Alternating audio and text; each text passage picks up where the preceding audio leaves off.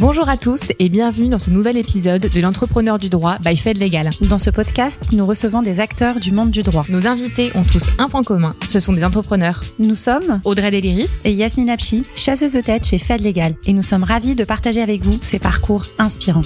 Bonne écoute. Bonjour à tous, je suis ravie de vous retrouver pour ce nouvel épisode de l'entrepreneur du droit, le DD by Fed Legal. Et je suis Audrey Deliris et aujourd'hui je reçois Olivier Philippot, associé fondateur du cabinet Philippot Avocat. Olivier, comment ça va aujourd'hui? Très bien, merci Audrey, ravi d'être euh, avec toi aujourd'hui. Et ben moi aussi, euh, je suis très contente. Alors pour la petite anecdote, euh, avec Olivier, on se connaît depuis très longtemps. On s'est une quinzaine d'années à peu près. Oui, c'est c'est ça. Euh, en fait, on s'est connus quand Olivier faisait son PPI, donc le stage à faire en entreprise notamment euh, durant l'école d'avocat ou euh, du coup dans d'autres structures. Mais en tout cas, Olivier est choisi dans une, un cabinet de chasse de tête. On s'est rencontrés. moi, j'ai découvert ma voix et Olivier pas du tout. Pas du tout. En tout cas, l'intérêt du stage PPI pour moi a été de constater que je serai jamais chasseur de tête. Voilà, c'est un métier qui me qui me convient pas du tout. Mais je suis ravi que Audrey ait pu euh, trouver euh, sa vocation à cette occasion. Et donc, on n'est pas là pour euh, parler de cette rencontre, même si évidemment l'anecdote était importante à, à citer. Euh, Est-ce que tu peux, Olivier, te présenter à ceux qui euh, qui te connaissent pas encore? Oui, bon, bien sûr, euh, beaucoup de gens ne me connaissent pas, donc je me présente très rapidement. Donc moi, je suis breton d'origine. Je suis né en Bretagne. J'ai grandi en Bretagne, une petite ville à côté de Vannes, donc dans le sud euh, sud Bretagne, dans le golfe du Morbihan, pour ceux qui connaissent. J'ai fait mes études à Rennes. Études de droit euh, classique. J'ai fait un petit passage Erasmus euh, à Séville en Espagne, donc en, en licence. Puis je suis revenu à Rennes à l'issue de, de cette année. Et par la suite, j'ai poursuivi à Paris euh, en stage, donc pour l'école d'avocat. Donc j'étais en école d'avocat à Rennes, en stage à Paris. Et ensuite, j'ai euh, poursuivi ma collaboration euh, à Paris, donc dans des cabinets parisiens. Voilà pour le parcours euh, rapide. Aujourd'hui, je suis en Alsace, à Strasbourg, Donc à l'autre bout de la France. hein. à l'autre bout de la France. J'ai fait un passage par Paris, puis je suis arrivé en Alsace. On en reparlera si, si tu veux tout à Avec l'heure. plaisir. Mais euh, voilà, parcours euh, assez classique, je pense. Merci pour cette présentation. On va en effet après aborder plein de questions euh, du coup. Et est-ce que tu peux nous dire pourquoi tu as accepté de faire ce podcast? Parce que je crois que tu consommes beaucoup de podcasts. C'est après ce que j'ai compris. Alors oui, oui, effectivement, je suis un gros amateur de podcasts. J'écoute énormément de podcasts et ça depuis vraiment très longtemps. Déjà à l'époque où il y avait les, euh, les iPods, tu te souviens, euh, Oui. avant les smartphones, euh, j'utilisais des, j'écoutais les podcasts dans le bois de Boulogne en courant. euh, euh, C'était les podcasts de France Culture, France Inter, enfin Radio France éditait déjà des podcasts à l'époque. Et puis euh, j'ai jamais arrêté. Voilà, je suis un gros amateur de podcasts, j'écoute tout type de podcasts. Et donc je suis ravi aujourd'hui de pouvoir euh, passer de l'autre côté du, du micro et, euh, et de participer à ce podcast avec toi. Et merci. puis évidemment, comme on se connaît, c'est un plaisir de te, de te revoir et de partager ce moment euh, tous les deux. Plaisir partagé. Merci beaucoup Olivier. On va parler droit aussi. Alors rassurez-vous, chers auditeurs, on va pas parler de choses trop techniques non plus. Mais est-ce que tu peux nous dire comment tu es arrivé déjà à faire du droit à la base? Alors, je me pose moi-même la question, figure-toi. Euh, je pense qu'il y avait une forme de, une forme d'intuition. Euh, J'étais euh, très intéressé par toutes les matières des sciences sociales en général, institutions et relations politiques, la sociologie, la microéconomie, la macroéconomie. Toutes ces matières m'intéressaient beaucoup. Par opposition aux matières scientifiques qui, pour le coup, m'ont jamais passionné, que ce soit la bio, la, phy- la, la physique, la chimie, bon bref, toutes ces matières m'intéressaient peu. Par contre, les sciences sociales me m'intéressaient très fortement euh, dès, le, dès le lycée. Et j'avais pas suffisamment d'intérêt pour aller sur une matière en particulier. Et puis, de manière un peu intuitive, je me suis dit le droit devrait probablement me, me plaire, mais c'était vraiment sans raison objective. Et puis finalement, je, je me suis pas trompé. Vraiment, à la fac, je me suis épanoui. J'ai adoré euh, les études de droit. Donc voilà, c'était un choix un petit peu, tout petit peu par défaut, il faut le dire. Mais comme beaucoup de gens en fac de droit. hein. Énormément, oui. Et, et aucun regret par la suite. Et alors, la découverte du droit social, comment est-ce que ça s'est opéré? Comment est-ce que tu t'es dit, tiens, cette matière-là, euh, c'est ça que je veux faire Alors ça, c'est c'est une matière qui effectivement euh, que j'ai pas fait à la fac parce que l'année où j'étais justement en Erasmus, j'ai raté le droit social. Mais j'ai fait un tout petit stage dans un cabinet en observation pendant quelques semaines à Paris quand j'étais en deuxième année et l'associé en avec lequel j'étais avait euh, faisait du droit social. Et là, j'ai senti que la matière avait euh, un certain intérêt. Et puis à côté de ça, j'ai travaillé dans différents endroits, tous les jobs d'été, ce que tous les petits travaux, boulots que j'ai pu faire à droite à gauche.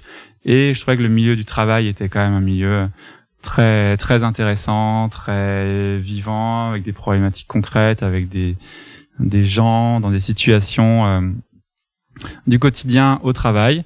Et donc là, c'est un peu comme le choix du droit. J'ai senti de manière un peu intuitive que le droit du, du travail m'intéresserait. Voilà. Et je m'y suis mis. Et pareil, j'ai pas regretté. J'ai adoré la matière. J'avais pas forcément d'autres matières qui me passionnaient à la fac. Mais droit social, je pressentais que ça me plairait et j'ai une bonne, euh, un bon pressentiment parce qu'effectivement, ça m'a vraiment, vraiment plu. Et alors, comment est-ce que euh, un avocat, euh, enfin un Breton, déjà se retrouve à fonder un cabinet en Alsace? Et est-ce que tu peux nous parler aussi de de ce que tu fais là au quotidien au-delà, pas maintenant, on a le podcast, mais en tout cas, euh, dans l'absolu, en tant qu'associé fondateur de ton cabinet. Alors, effectivement, donc euh, moi, j'ai décidé d'aller en Alsace pour des raisons euh, personnelles. Donc, mon, ma femme était en Suisse, moi j'étais à Paris, et on a donc convenu qu'à un moment, ce serait plus plus sympa et plus agréable pour nous d'avoir un lieu commun de vie, comme tu peux l'imaginer. Et puis on s'est dit bon, euh, l'Alsace c'est à côté de la Suisse, ça lui permet dans un premier temps de garder son son activité. Euh, c'est une région qui nous plaisait bien parce que c'est une région, euh, une belle région, une région très riche économiquement avec beaucoup d'opportunités euh, professionnelles, une région qui est centrale en Europe, euh, qui est très proche euh, de Paris, mais aussi très proche des autres pays euh, européen. Et donc on s'est dit que l'Alsace nous plairait euh, certainement. Et donc on a décidé de s'installer en Alsace. Mais vraiment sans connaître particulièrement l'Alsace et surtout sans connaître personne en Alsace. Donc nous on a débarqué en Alsace, on connaissait personne, pas d'amis, pas de famille, rien, mais on s'est dit l'Alsace ça va nous plaire. Et là encore finalement comme le droit et comme le droit du travail, l'intuition a été euh, bonne puisque l'Alsace nous nous ravit tous les jours. Voilà. Eh ben, euh, et, donc, euh, pour répondre à la deuxième partie de ta, question. déclaration d'amour à l'Alsace, du coup. Oui, voilà, les Alsaciens seront contents. Euh, ils sont un peu chauvins. C'est comme les Bretons, mais les deux régions sont très belles. Et, et donc, aujourd'hui, en tant qu'associé fondateur du, du cabinet, bon, tu me demandes quel est finalement mon rôle d'associé. Et là, on commence à se rapprocher du thème du podcast. Hein. Je sens que tu glisses doucement vers le vers le sujet, le cœur du sujet qui t'intéresse.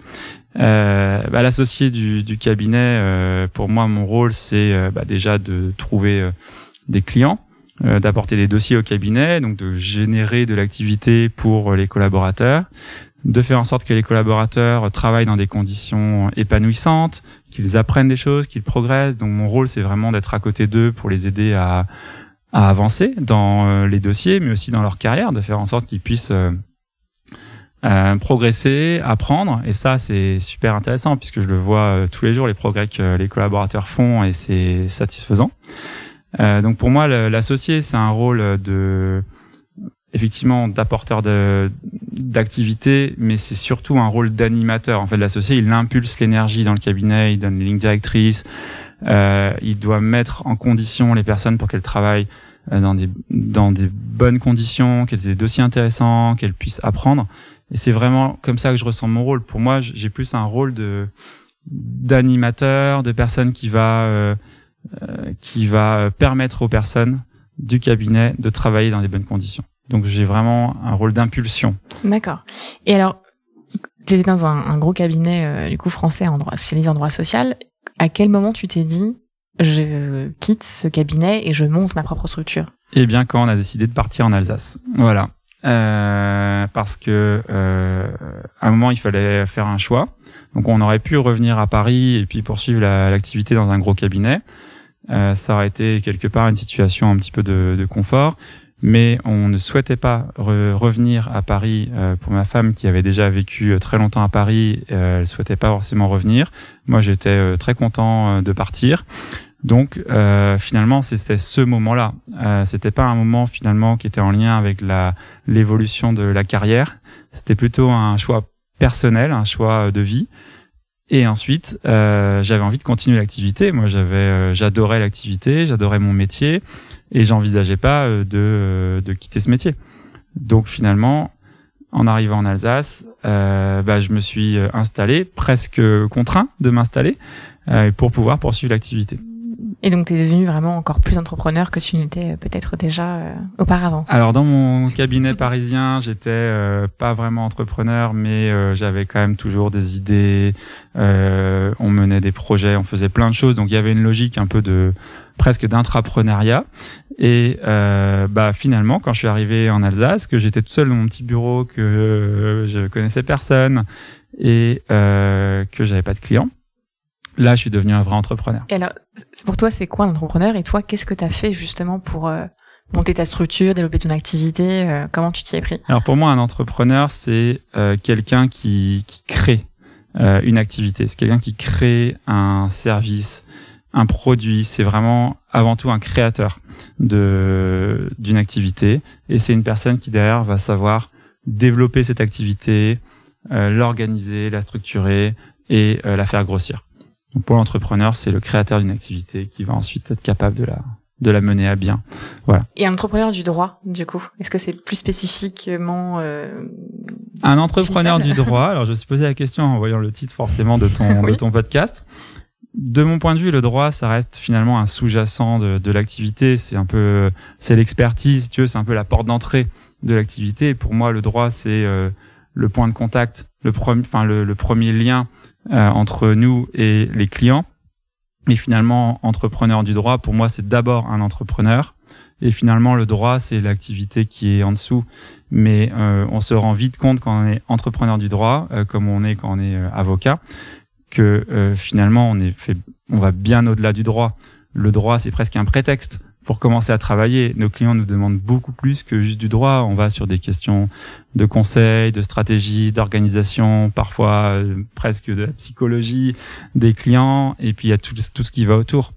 Le marketing, la communication, le, le travail d'organisation du cabinet.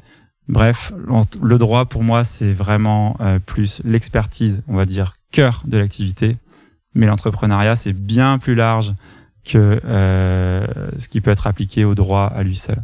D'accord. Pour revenir à, la question que, que je te posais aussi juste avant, qu'est-ce que toi t'as mis en place en arrivant Donc tu disais tout seul en Alsace, tu connaissais personne dans ton petit bureau. Qu'a pensé le Olivier de l'époque du coup en disant qu'est-ce que qu'est-ce que je fais du coup? Alors la première chose que j'ai faite, c'est de savoir où je pourrais rencontrer des gens susceptibles de devenir des clients. Donc j'ai commencé par aller dans les réseaux, dans les soirées, dans les événements pour euh, communiquer, pour me faire connaître auprès de mes potentiels clients, c'est-à-dire des dirigeants, des DAF et des DRH principalement. Donc je me suis posé la question où est-ce que je peux rencontrer ces personnes-là? Je suis allé dans les endroits où je pouvais les rencontrer. J'ai également créé un blog euh, une page LinkedIn. Bon, les, finalement, les outils assez classiques hein, et qui sont euh, connus, bon, qui à l'époque étaient moins, euh, peut-être moins évidents pour les avocats. Euh, mais en tout cas, j'ai commencé par chercher des clients. En parallèle, évidemment, j'ai toujours continué à travailler sur la matière pour rester bon dans, dans la matière. Donc, je lis, bon, je suis un vrai geek, hein, donc je lis tout, toutes les revues. Euh, je et le blog, c'était un peu un prétexte pour justement euh, lire plus en profondeur certains sujets, les synthétiser, écrire sur le blog. J'ai aussi euh, proposé mes services pour animer des petits déjeuners, des conférences, des présentations, etc., etc. Et puis, euh, chemin faisant, tu rencontres des personnes qui te font confiance. Parfois, tu donnes un premier conseil gratuit, puis un deuxième, puis au troisième conseil, ils te disent bon, Olivier, cette fois, on va officialiser notre relation on va euh, faire une convention d'honoraires, j'aimerais que vous facturiez cette euh, cette mission et puis tu commences comme ça, la personne va te présenter une autre personne dans son entourage. Voilà. Donc mon, début d'activité était vraiment focus trouver des clients. en fait, en même temps, sinon j'avais pas d'activité. Tout à fait. Et alors, quelles sont peut-être les choses que voilà, quelque chose que tu as vraiment fait, hein, qui a été vraiment très euh, euh, très positif pour le coup. Tu dis cette, cette action-là, vraiment, elle a été euh, extrêmement euh, intéressante et ça m'a apporté vraiment beaucoup de clients, beaucoup d'activités. Et à contrario, est-ce qu'il y a quelque chose que tu as fait que tu regrettes aujourd'hui ou peut-être qui n'aurait pas marché euh, éventuellement? Alors, j'ai pas une action individuelle que je peux citer. Par contre, j'ai vraiment fait un travail quasiment de maillage de terrain. Donc c'est un gros travail. Donc c'est surtout, surtout sur le volume finalement aller à beaucoup d'événements, recroiser les gens que j'avais déjà vus, les inviter à déjeuner, à prendre des cafés, leur rendre des services de manière totalement euh, gratuite, sans attendre de retour euh, immédiat. Et puis en fait, les gens globalement, euh, soit ils n'ont plus besoin de toi, et puis ben c'est pas grave, c'est comme ça, et c'est la vie euh, du quotidien. Et puis un jour, euh, quand ils ont un besoin, ils repensent à toi parce qu'ils disent ah bah il avait l'air pertinent, il était sympa, il, il a su se rendre disponible quand j'avais besoin de lui. On a ce besoin, j'aimerais travailler avec lui. Donc c'est vraiment un travail de maillage quasiment d'une zone euh, d'activité, euh, les cours, les formations, etc. Et les gens dans ton environnement te, te voient, te croisent à une soirée à laquelle tu animes, dans laquelle tu animes quelque chose, et puis ils te suivent sur LinkedIn et ils lisent tes articles de blog, et puis à newsletter, etc.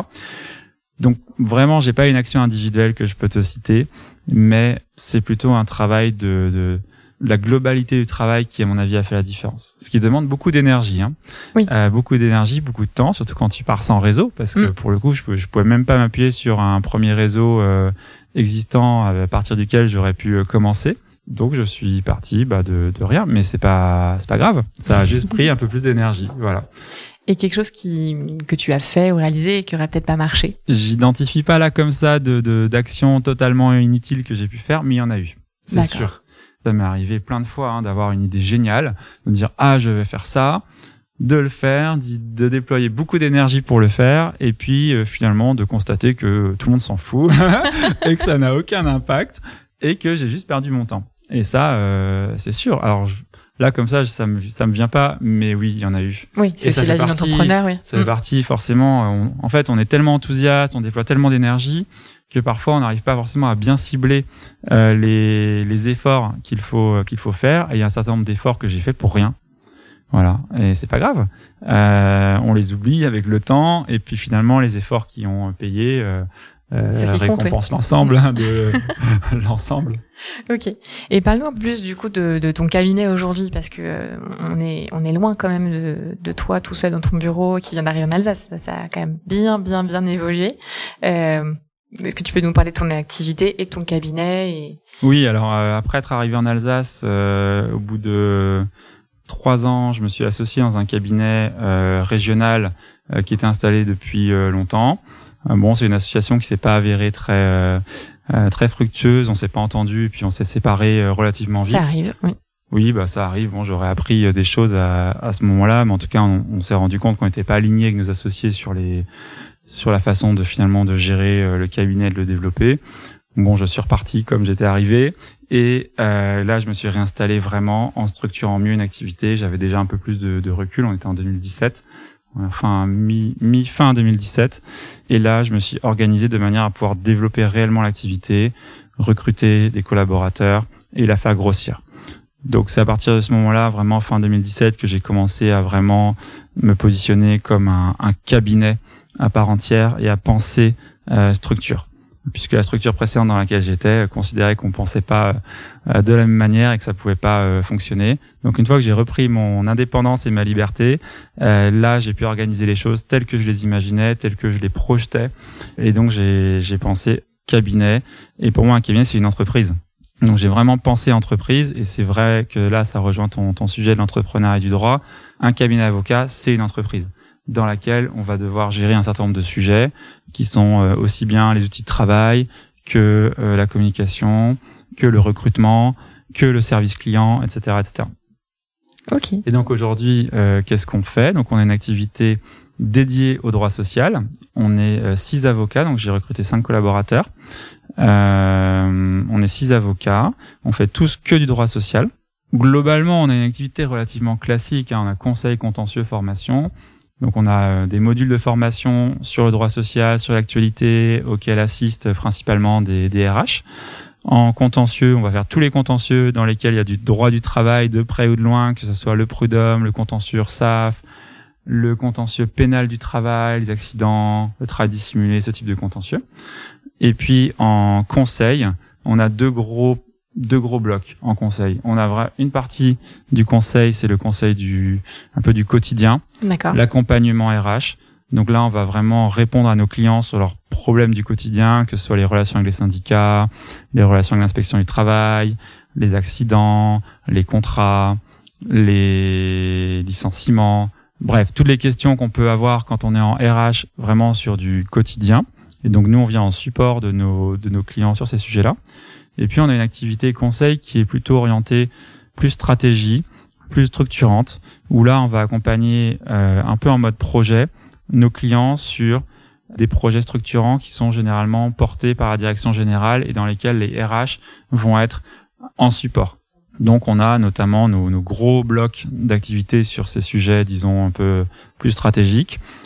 C'est tout ce qui est restructuration. On travaille énormément sur les sujets de restructuration, donc les transferts de salariés, les filialisations, les fusions, absorptions, enfin tout ce qu'on peut avoir en termes de réorganisation, et ça inclut aussi malheureusement les ruptures conventionnelles collectives, les licenciements économiques et les restructurations aussi parfois de réduction d'effectifs. Donc ça c'est un de nos gros blocs euh, d'activités, les audits évidemment, audits d'acquisition, audits de cession, etc., mais uniquement sur la partie euh, sociale, et puis tout ce qui va autour. Hein. Une fois qu'on a euh, repris une entreprise, ben, on a repris les salariés, il faut harmoniser les règles, négocier les accords, etc. Donc ça c'est un des gros sujets sur lesquels on travaille beaucoup. Après, toujours en conseil, on a un gros bloc rémunération. Donc on travaille énormément sur les politiques de rémunération des entreprises, que ce soit les management package, euh, l'harmonisation des rémunérations euh, dans l'entreprise, les leviers pour fidéliser les collaborateurs, pour les faire venir, pour les intégrer au capital. Donc là, on travaille sur tout ce qui est intéressement, participation, plan d'épargne, plan de retraite, actionnariat salarié, etc c'est large, mais tout ça, ça va ensemble et c'est une mm. politique globale de rémunération que la société doit mettre en place par rapport à ses objectifs. Et nous, on travaille là-dessus. Euh, on les aide à y voir clair sur tous les outils qui existent, organiser les choses de manière cohérente, de manière euh, aussi optimisée fiscalement et socialement, euh, et surtout de manière à atteindre l'objectif qui est soit de fidéliser, soit de faire venir les gens, soit de les rémunérer mieux, mais en tout cas par rapport à l'objectif de la de la société. Donc ça, c'est un des gros volets de notre activité euh, conseil, ce qui permet aussi de servir la marque employeur. Hein, D'ailleurs, euh, pour nos pour nos clients et ça ils commencent à venir sur ce sujet. Oui, et puis le troisième gros bloc euh, le sujet fidélisation est un énorme sujet bah, tu, tu, tu, le, tu le connais bien je pense dans ton dans ton métier et puis le troisième gros volet sur le conseil disons plus stratégique c'est la RSE. D'accord. Euh, sur la RSE, on accompagne de plus en plus de clients sur ce sujet-là. Alors justement, on en parlait un petit peu en préambule euh, avant qu'on appuie sur le bouton euh, enregistrement. Justement, on a échangé avec Olivier. C'est vrai que tu me parlais de, de RSE. Est-ce que tu peux nous en dire un peu plus sur toi, ce que tu vois chez tes clients et, et quelle est ton application avec ta casquette droit social justement? Alors oui, effectivement. Donc la RSE, finalement, c'est un c'est un sujet très vaste que les clients ont du mal à cerner. Mais ce qu'on voit dans la RSE, c'est qu'une grosse partie de la RSE repose sur l'humain. Et qui gère l'humain dans l'entreprise C'est le DRH. Et à qui le DRH s'adresse très souvent quand il a des questions qu'il ne sait pas à qui euh, demander À son avocat en droit social. Et donc nous, notre euh, rôle, euh, si tu veux, dans la RSE, c'est d'aider nos clients à comprendre quelles sont les actions qu'ils peuvent mettre en œuvre au service de leur politique RSE. Et finalement, on voit qu'il y a un certain nombre de choses qu'ils font déjà sans même identifier que ça rentre dans la politique globale de RSE, parce qu'ils n'ont pas la vision globale de qu'est-ce que la RSE, ils connaissent pas la norme ISO, ils n'ont pas les, euh, les ODD en tête, qui sont les, normes définies par, euh, par l'ONU. Ils n'ont pas tout ça en tête, donc finalement, ils sont un peu perdus. Donc notre rôle, c'est de les aider à y voir clair sur la globalité de la problématique RSE, qu'est-ce que ça englobe, qu'est-ce que ça inclut. Et dedans, une fois qu'on découpe en partie, on voit que le DRH a un rôle central dans la RSE parce que ça va euh, sur euh, aussi bien la rémunération euh, des collaborateurs que la sécurité, que la qualité de vie au travail, que la gouvernance, etc., etc. Et donc nous, notre rôle, ça va être de les aider à avoir une vision globale et ensuite d'identifier les leviers d'action qui sont à leur disposition. Et dans les leviers, on voit que finalement, on a une partie des leviers qui ne sont que de l'application bête et méchante des règles existantes. Donc juste être en conformité déjà, ça rentre dans la politique RSE. Avoir un règlement intérieur, avoir un document unique d'évaluation des risques, etc. Juste appliquer les règles, mais les appliquer correctement.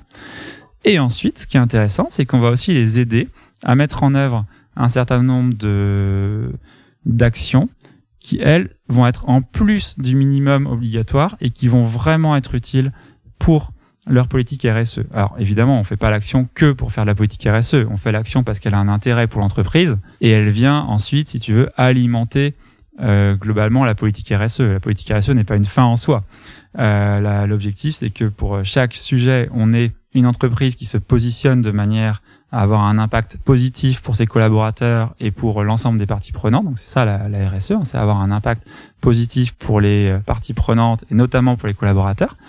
Et donc nous, on les aide à identifier les sujets sur lesquels ils peuvent travailler et ensuite à les mettre en œuvre.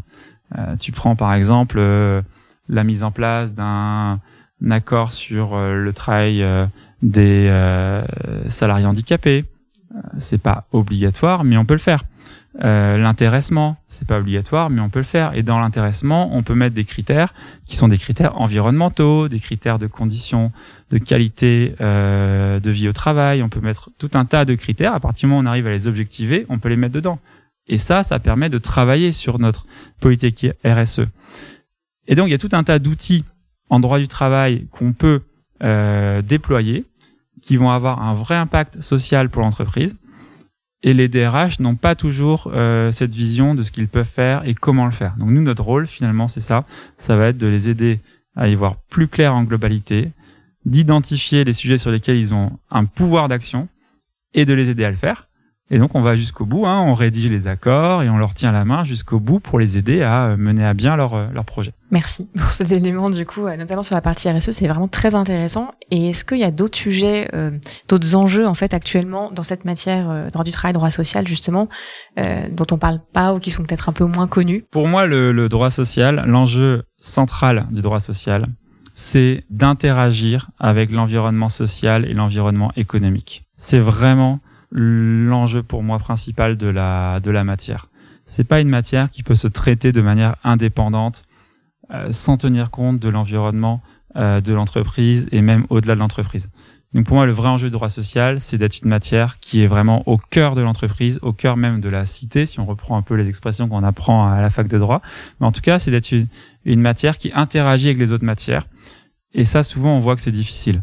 Très souvent, les directions financières ont du mal à comprendre le droit social, les DRH et les DAF ont du mal à se parler, les directions générales identifient pas toujours le vrai intérêt du droit social, et le droit social est parfois, euh, trop souvent, euh, traité de manière un peu indépendante, comme euh, une matière presque dans sa, dans sa bulle. Pour moi, l'enjeu, c'est de la faire sortir de la bulle et de la faire interagir avec la finance, le social, l'économie, le business, la production, tout.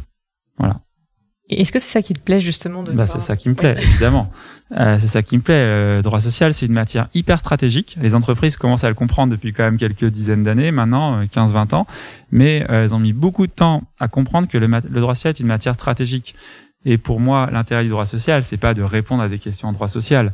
Pour moi, l'intérêt du droit social, c'est de d'aider les dirigeants, les DRH, à appliquer correctement le droit social, mais pas que correctement, à appliquer de manière efficace pour que le droit social serve les objectifs qui sont euh, qui sont poursuivis, que ce soit les objectifs business, que ce soit les objectifs euh, sociaux, que ce soit les objectifs économiques, peu importe. Mais pour moi, tout l'intérêt c'est ça, c'est de et c'est pour ça que euh, quand on a des clients, quand on rencontre des clients, on leur pose énormément de questions parce qu'on a besoin de comprendre leur environnement économique, leur positionnement, euh, par rapport au marché, euh, leurs produits, euh, leur niveau de maturité. On raisonnera pas pareil avec une entreprise qui a 70 ans d'antériorité euh, par rapport à une start-up qui est en pleine croissance, qui fait des levées de fonds tous les six mois. Donc tout ça, c'est hyper intéressant. Et le droit social, on l'appliquera de manière totalement différente. On prendra pas les mêmes risques, on prendra pas les mêmes options, on mettra pas les mêmes priorités sur la matière par rapport à l'environnement global de l'entreprise. Et ça impacte aussi ce qu'on disait tout à l'heure, la, marque employeur, euh, le recrutement, ça impacte plein de choses, le droit social. Donc un droit social, euh, pour moi, euh, bien géré, c'est un droit social qui tient compte de tout l'environnement de l'entreprise. Et c'est tout l'intérêt pour moi de, de cette matière. Le traiter de manière abstraite euh, dans mon bureau euh, sur euh, la base de principes théoriques, bon, ça m'intéresse un petit peu moins et c'est l'interaction avec les autres euh, les autres matières qui est vraiment passionnante. Je retrouve euh, moi avec mon, mon métier euh, du coup le côté humain très fort pour le coup de vraiment comprendre les enjeux de l'entreprise. Moi, un autre niveau pour le coup de mon côté, moi c'est plus recrutement, mais c'est vrai que je comprends pas comment tu n'as pas pu aimer ce métier de chasseur de tête du coup qui est formidable aussi pour ce côté humain. Mais c'est vrai que c'est extrêmement enrichissant de pouvoir être au contact même de, de, de l'entreprise pour le coup et de les aider sur différents sujets et, vraiment en allant creuser justement leurs vrais enjeux et pas juste avoir un petit bout de la lorgnette justement. Euh, voilà, en tout cas, ta vision euh, de ton de ton métier est extrêmement large et ça te permet, j'imagine, de t'y épanouir au quotidien. Tout à fait. Tu as l'air en tout cas. oui, merci. Euh, Est-ce que euh, tu as eu des mentors dans, dans ta carrière? Alors non, j'ai pas eu de, de figure de mentor comme on peut, on peut le. Enfin, je pense comme ta question euh, euh, l'évoque. Donc il n'y a, pas la figure du mentor que je peux citer, où je peux dire telle personne a été vraiment un modèle euh, incontournable pour moi. J'ai eu beaucoup de j'ai eu beaucoup de gens évidemment dans ma carrière. Bon, je reste euh, ça fait quand même 15 ans hein, maintenant de carrière, donc bon c'est c'est plus vraiment le début et j'ai eu le temps de croiser beaucoup de personnes et j'ai appris beaucoup de beaucoup de gens que j'ai rencontrés mais je peux pas dire que j'ai vraiment eu la personne qui était un modèle absolu pour moi euh, voilà, donc j'ai composé avec les qualités euh, que j'ai pu observer chez les uns et chez les autres, les défauts que j'essaye de pas reproduire. et euh, voilà, je, je, prends un petit peu le, les points positifs que je peux retrouver chez euh, chacun. J'essaie de m'inspirer des parcours des gens que j'ai pu euh, croiser, des méthodes de travail, des visions, des idées. Et puis ça va bien au-delà des gens que tu rencontres dans la vie. Ça va aussi, ça fonctionne aussi avec les podcasts, par exemple, que tu écoutes ce que tu peux lire, etc. Donc voilà, j'ai pas de mentor euh, et à te citer, Audrey. C'est pas grave. euh, tu n'es pas le seul. Hein. Pour le coup, parmi les personnes que, que j'ai pu euh, interviewer euh, dans le cadre de ce podcast, il y en a qui ont des mentors et d'autres qui n'en ont pas et qui viennent justement piocher au gré des rencontres depuis le début de leur carrière justement les bonnes pratiques, les petits trucs qui font que ça marche. Et puis d'ailleurs aussi à contrario les trucs qui ne marchent pas. il faut il faut tenir compte de l'ensemble. C'est ça. Mm. Est-ce que toi justement, on parlait de qualité, est-ce que tu peux nous dire selon toi les meilleures qualités de l'entrepreneur euh, Du coup, est-ce qu'il y, a vraiment quelque chose de d'extrêmement important à avoir quand on est entrepreneur euh, qu'il faut absolument avoir? Je pense qu'il faut avoir de l'énergie. un entrepreneur qui a pas d'énergie aura du mal à porter son projet parce que quel que soit le projet entrepreneurial, euh, on le disait tout à l'heure, l'entrepreneuriat c'est la création. Et pour créer il faut avoir une certaine énergie, il faut y croire, euh, il faut emmener des gens avec soi. Et on peut pas emmener les gens avec soi. Quand on parle des gens, on parle des partenaires avec lesquels on travaille, on parle des clients, on parle des collaborateurs, on parle de l'entourage aussi personnel. L'énergie pour moi, alors je sais pas si c'est une qualité, mais en tout cas euh, c'est un, une nécessité, je pense, d'avoir euh, de l'énergie.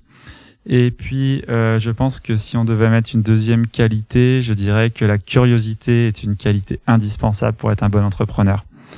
Euh, ça me paraît très difficile de créer, de développer et de faire fonctionner une activité en n'étant pas curieux euh, de ce qui se passe autour de soi. Merci. Et euh, à contrario aussi un, un défaut qu'il faut surtout pas avoir quand on est entrepreneur, selon toi Je pense que l'arrogance serait un mauvais, serait un vrai défaut parce que, ben, par opposition à ce qu'on a dit euh, précédemment, l'entrepreneur arrogant, trop sûr de lui, va, va se planter. Alors bon, on a plein d'exemples de gens qui ont réussi, mais je pense que ça reste un défaut parce que euh, c'est un, ça génère un risque de commettre, à mon avis, plus d'erreurs parce qu'on n'a pas forcément, euh, on fait pas l'effort euh, de prendre le recul nécessaire, de se poser les questions et de vraiment challenger les, des idées. Donc je pense que si on devait dire un défaut, ce serait l'arrogance. Et en plus, ça énerve énormément, évidemment, euh, l'entourage. Donc je pense que c'est pas forcément le meilleur, euh, la meilleure qualité à avoir pour euh, pour faciliter une activité. Oui, puis dans, oui, c'est vrai. Dans, dans la vie tout court, c'est pas très sympa pour les autres. et et, et c'est vrai que tu parlais aussi de d'échecs forcément qui arrivent dans une vie d'entrepreneur. Donc c'est que si on est arrogant, on a peut-être moins de capacité de remise en question et moins de capacité à, avancer justement et à tirer des leçons peut-être Probablement. Bon voilà, je suis pas là pour donner des leçons hein, sur ce genre de choses, mais en tout cas, si tu me demandes un défaut, c'est le premier qui me vient à, l'esprit. Eh ben, je, je, te remercie. Alors, on parlait de, de d'être inspiré par euh, différentes personnes que tu rencontres euh, au quotidien depuis de nombreuses années. Euh, est-ce que tu as d'autres sources d'inspiration, pardon, même qui sont pas forcément pro, des choses que tu aimes et qui t'inspirent au quotidien? Alors En fait, j'ai une multitude de sources d'inspiration. Déjà, la première source que je peux avoir, c'est toutes les rencontres en général. Mais vraiment, les rencontres aussi bien euh, de dirigeants, de chefs d'entreprise que je peux rencontrer que n'importe qui. Euh, tous les échanges qu'on peut avoir, vraiment, ça nourrit ma réflexion permanente sur euh, le métier, sur les besoins des clients, sur mon environnement. Euh, ça, ça m'inspire beaucoup et c'est une vraie, une vraie source d'inspiration. Les échanges, tout simplement. Euh, aussi bien quand tu vas chez le commerçant du coin et que tu parles à la vendeuse et qu'elle te dit ah mais j'ai froid parce que j'ai un courant d'air euh, où tu comprends les conditions de travail des gens, tu visualises des choses que euh, les gens que je rencontre euh, à diverses occasions, aussi bien dans la vie privée que dans la vie professionnelle. Euh, ça, ça c'est une vraie source d'inspiration. Euh, ça permet de se poser tout un tas de questions et de se rendre compte aussi de, de plein de choses. Et puis après, une source d'inspiration importante pour moi, ce sont les podcasts. On l'a dit hein, tout à l'heure. J'écoute énormément de podcasts depuis toujours. Est-ce que tu écoutes euh, Entrepreneur du droit, Olivier? J'écoute Entrepreneur du droit, évidemment, qui est dans ma bibliothèque euh, de podcasts, hein, naturellement. Bonne réponse. Et, euh, et pour le coup, j'écoute des podcasts assez différents. Euh, alors, je suis un gros passionné des podcasts de philo depuis très longtemps, avec Raphaël Enthoven qui est parti, puis ensuite c'était Adèle Van qui avait pris la relève sur euh, France France Culture. Je pense que je les ai tous écoutés et maintenant je les réécoute, je les ai enregistrés, donc c'est euh, les chemins de la philosophie. Mhm. Euh, très très intéressant, ça permet de prendre beaucoup de recul. J'écoute aussi beaucoup de podcasts d'entrepreneuriat.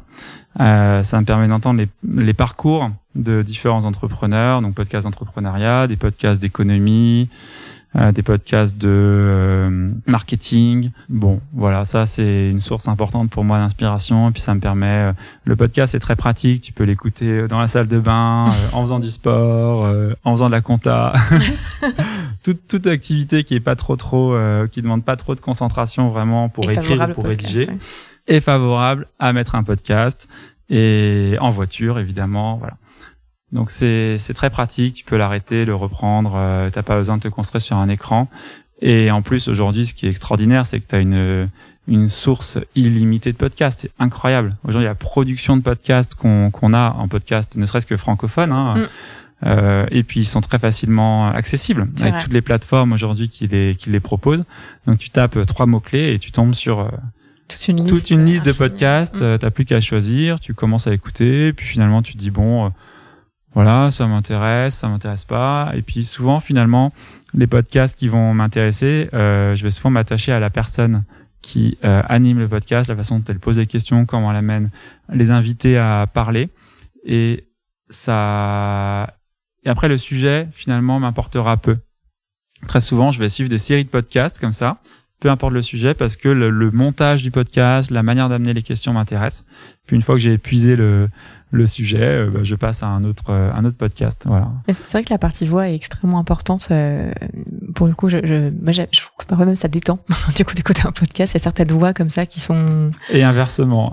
parfois, il y en a qui sont un petit peu crispantes. Et c'est vrai que ça m'est déjà arrivé. J'espère que ce sera pas le cas sur ce podcast, mais ça m'est déjà arrivé de d'arrêter des podcasts parce que le ton de voix de l'invité était fatigant. Voilà. euh, c'est un peu et, et, inversement, il y a des, des invités qui sont captivants, un ton, un rythme, un timbre de voix qui, qui, qui se laisse écouter et tu, tu te laisses presque bercer par le, par le podcast. Et puis surtout, ce qui est, ce qui est génial dans les podcasts, c'est que tu as une multitude de sujets, d'invités, de, une multitude de, de points de vue que t'as pas dans les grands médias. Et donc le podcast, c'est une source infinie de, de contenu. Ah, merci pour cette publicité extraordinaire euh, pour les podcasts.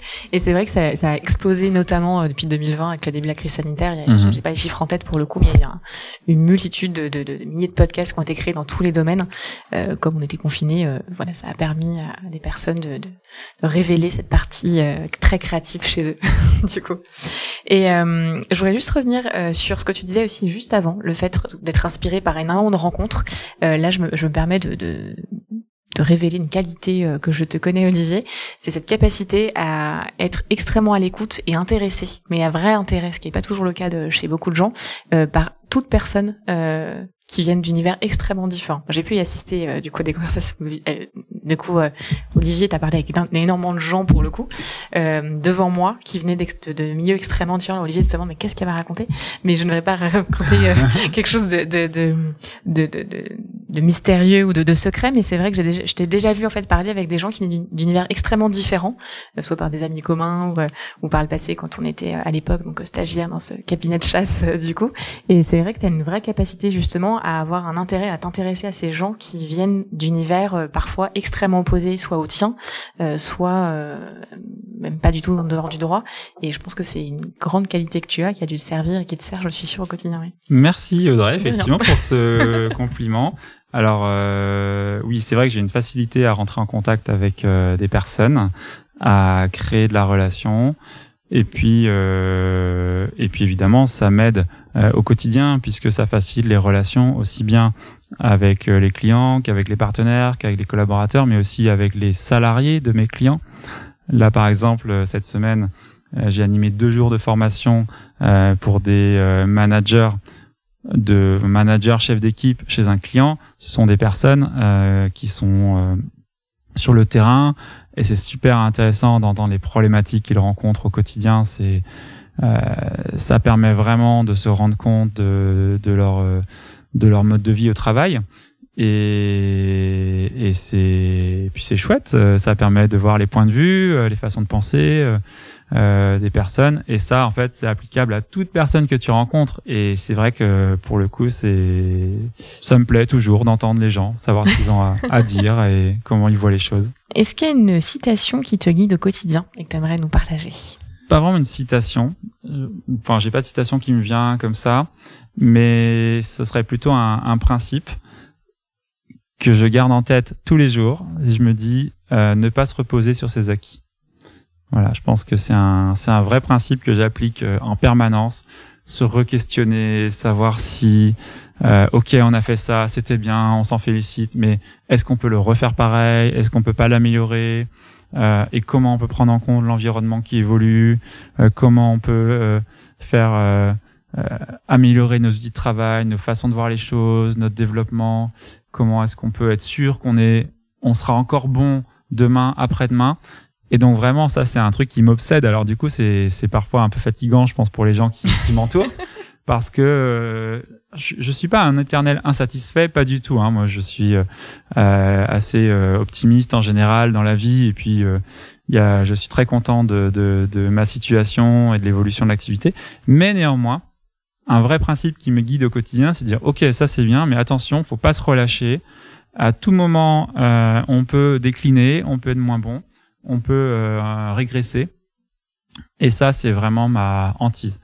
Donc, euh, et c'est finalement c'est lié hein, à ce qu'on disait avant. Euh, c'est ça qui me qui me conduit aussi à en permanence écouter des nouveaux podcasts, lire des choses, discuter avec les gens pour en permanence essayer de dire bon voilà, restons connectés au monde qui nous entoure, ne repose, ne nous reposons pas sur nos acquis parce que se reposer sur ses acquis c'est le meilleur moyen de commencer à à décliner. Hein. Ouais. Et ça, euh, c'est quand même un peu ma crainte permanente. Donc on y travaille tout le temps. Et je sais que ça peut être parfois un peu pénible, je pense, de m'avoir à côté, parce qu'on dit oui, bon, c'est bien, mais attention, il y a ça, ça, ça, ça, il faudra aussi améliorer ça. Euh, voilà. Mais bon, je pense que c'est mon caractère et ça va pas évoluer. Et alors, euh, justement, là, on a vu, tu es quand même euh, très entrepreneur, très créatif pour le coup, et, et, euh, et, très ambitieux pour ce cabinet que tu que tu as créé. Quels sont les projets de demain que tu envisages pour ce cabinet que tu veux nous bien nous partager? Avec plaisir. Donc on a un premier, disons, projet qui est déjà de devenir un, cabinet réellement incontournable, au moins dans la région Grand Est. Euh, en droit social. Euh, on souhaite euh, se positionner comme un cabinet vraiment d'experts sur la matière.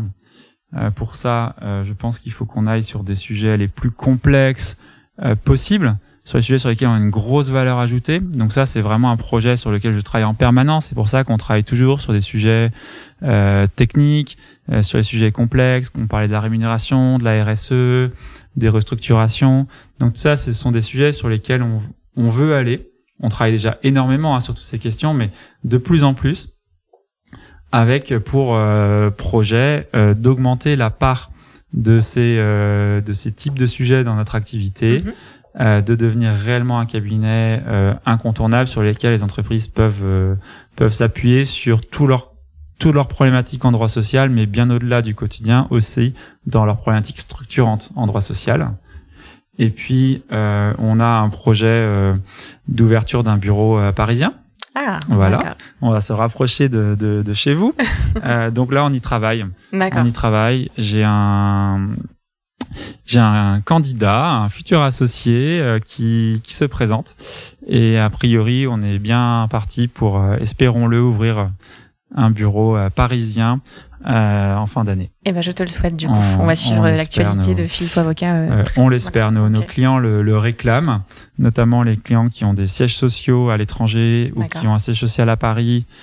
Parfois, le siège ne comprend pas pourquoi le cabinet n'a pas un bureau euh, parisien. Donc les RH nous défendent, hein, ils nous disent mais si, euh, on peut très bien travailler avec un, un cabinet strasbourgeois, mais euh, parfois les les sièges, euh, notamment euh, étrangers, ont du mal à l'entendre. ça les rassure. Euh, d'avoir ça les rassure que le cabinet soit euh, installé à Paris. Voilà. Donc on va de toute façon ouvrir le bureau euh, parisien. On va créer une équipe euh, à Paris. On est en train d'y travailler et ce sera ce sera fait dans dans peu de temps. Voilà. Donc on avance. Eh ben, on te souhaite le meilleur succès euh, dans ce projet-là. Et là, on a évidemment parlé beaucoup de droit, du fait que tu sois avocat, c'est quand même l'objectif de cette de cet échange aussi. Est-ce que tu peux peut-être me dire si tu avais un autre métier quand tu étais enfant? Parce que, que tu as choisi un peu le droit par hasard, mais euh, quand tu étais enfant, tu rêvais de faire quoi? Alors c'est bon comme en fait euh, des millions de gosses, je rêvais d'être footballeur professionnel. Alors bon, c'est cliché. Euh, J'ai jamais rêvé d'être astronaute, euh, pompier, je sais pas, euh, ou même avocat. hein. Moi, je me voyais bien footballeur professionnel. Bon, les, les, mes qualités de footballeur ont vite anéanti mon rêve. Mais euh, voilà, si tu me demandes quel était mon métier de rêve quand j'étais gamin, genre, évidemment, comme beaucoup de gamins, je me serais vu en, en footballeur. Mais bon, ah, c'était pas réaliste en fait. On s'en rend compte assez vite euh, après coup. J'avais pas du tout les qualités pour. Mais voilà. Tu continues de jouer comme un rêve. foot Je continue de jouer vraiment en amateur, euh, surtout euh, surtout en salle avec des avec des amis, mais rien de sérieux. Je fais plus de compétition, pas de championnat, pas de club. C'est vraiment du foot loisir. Voilà. Est-ce que Olivier t'aurais un dernier mot pour nos auditeurs Un, un der- ou pas un dernier mot. Allez, deux derniers mots si tu veux, Olivier. Non, alors peut-être euh, pour euh, nos auditeurs qui seraient euh, encore euh, étudiants et qui se posent la question de la suite de leur carrière. Euh, les étudiants à la fac me le demandent régulièrement. Ils me disent bon, euh, qu'est-ce que vous conseillez, etc. Euh, peut-être un conseil, si je peux me permettre de donner un, un conseil. Je leur, euh, je leur recommande de réfléchir avant tout en termes de mode de vie. D'accord. Qu'est-ce, quel mode de vie ils veulent en fait? Qu'est-ce qui les, qu'est-ce qui les motive? Quelle organisation ils veulent pour leur, euh, pour leur, pour leur vie personnelle et professionnelle Et par rapport à ça, ils choisiront un métier. Euh, le métier d'avocat, donc ce sera peut-être le deuxième dernier mot. Euh, métier d'avocat, c'est un métier qui permet de, de garantir une grande liberté d'action. Ça, c'est vraiment un des, une des raisons pour lesquelles j'ai décidé de faire avocat. C'est la liberté qu'on a dans ce, dans ce métier. Euh, c'est un métier qui permet de rencontrer énormément de personnes, qui permet de faire euh, certes du conseil, mais aussi du contentieux, mais aussi si tu veux écrire un, bouquin demain, tu peux écrire un livre, tu peux donner des cours, tu peux faire de la formation, tu peux euh, décider de lancer des nouveaux euh, projets, des activités. C'est un métier extraordinaire pour la liberté que ça permet d'avoir.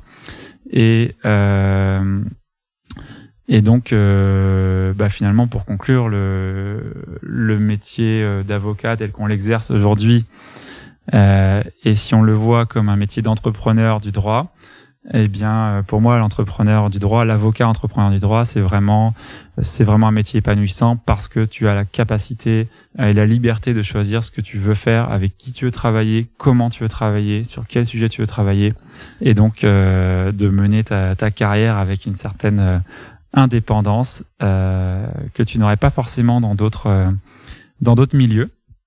Et voilà, Audrey, pour un dernier mot, je sais pas si C'est c'était parfait, euh, c'est une parfaite conclusion. une bonne Olivier. conclusion. Merci beaucoup. Alors, toi qui es très consommateur de podcasts, là, ça y est, c'est, je crois, la première fois que tu passais de l'autre côté? Ou une des premières fois? Alors oui, effectivement. Ça s'est c'était bien, mon- passé? Oui, Ça je va? pense. Je vois que tu as gardé le sourire jusqu'à la fin, donc euh, tant que je te vois pas te décomposer, c'est que je me dis que ça doit pas trop mal se passer. Ça s'est très bien passé. Bah, merci en tout cas d'avoir accepté euh, mon invitation, puis d'avoir partagé euh, ton parcours, ta vision d'entrepreneuriat du droit, et puis nous avoir expliqué voilà tout, tout, tout, tout, tout ton quotidien, et ce qui t'anime et ce qui t'inspire. Euh, donc tu as a priori passé un bon moment, moi aussi. Donc j'espère que vous aussi, chers auditeurs, vous aurez passé un bon moment. Merci à tous de nous avoir écoutés et à très vite donc pour un nouvel épisode de l'entrepreneur du droit by Fed Legal. Merci de nous avoir écoutés. Nous espérons que ce nouvel épisode vous a plu. N'hésitez pas à vous abonner et à nous mettre une bonne note. À très bientôt pour un prochain épisode de l'entrepreneur du droit by Fed Legal.